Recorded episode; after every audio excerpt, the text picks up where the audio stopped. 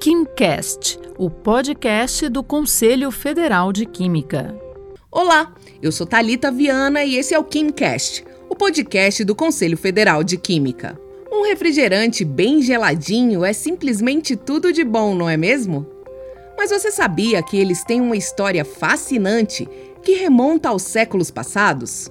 Hoje, vamos desvendar a origem e a evolução desse drink refrescante e gaseificado, que se tornou uma preferência mundial. A inspiração para criar os refrigerantes veio das águas naturalmente gaseificadas, que faziam sucesso na Europa no século XVI.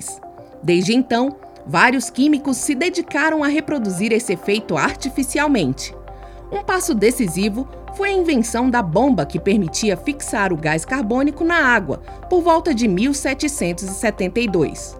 Essa inovação foi atribuída a dois renomados químicos, Joseph Priestley e Antoine Lavoisier.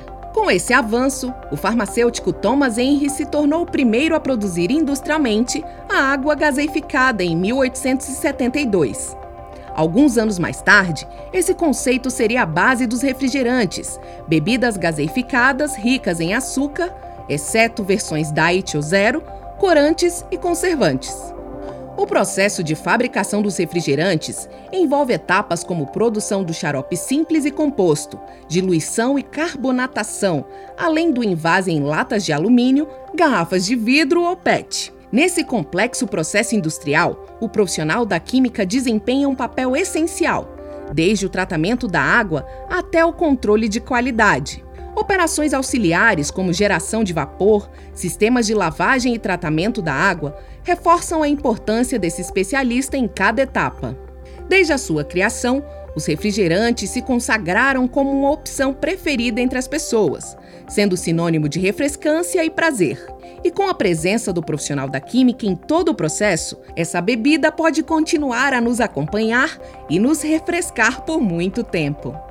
Quer saber mais? Acesse o site do Conselho Federal de Química, www.cfq.org.br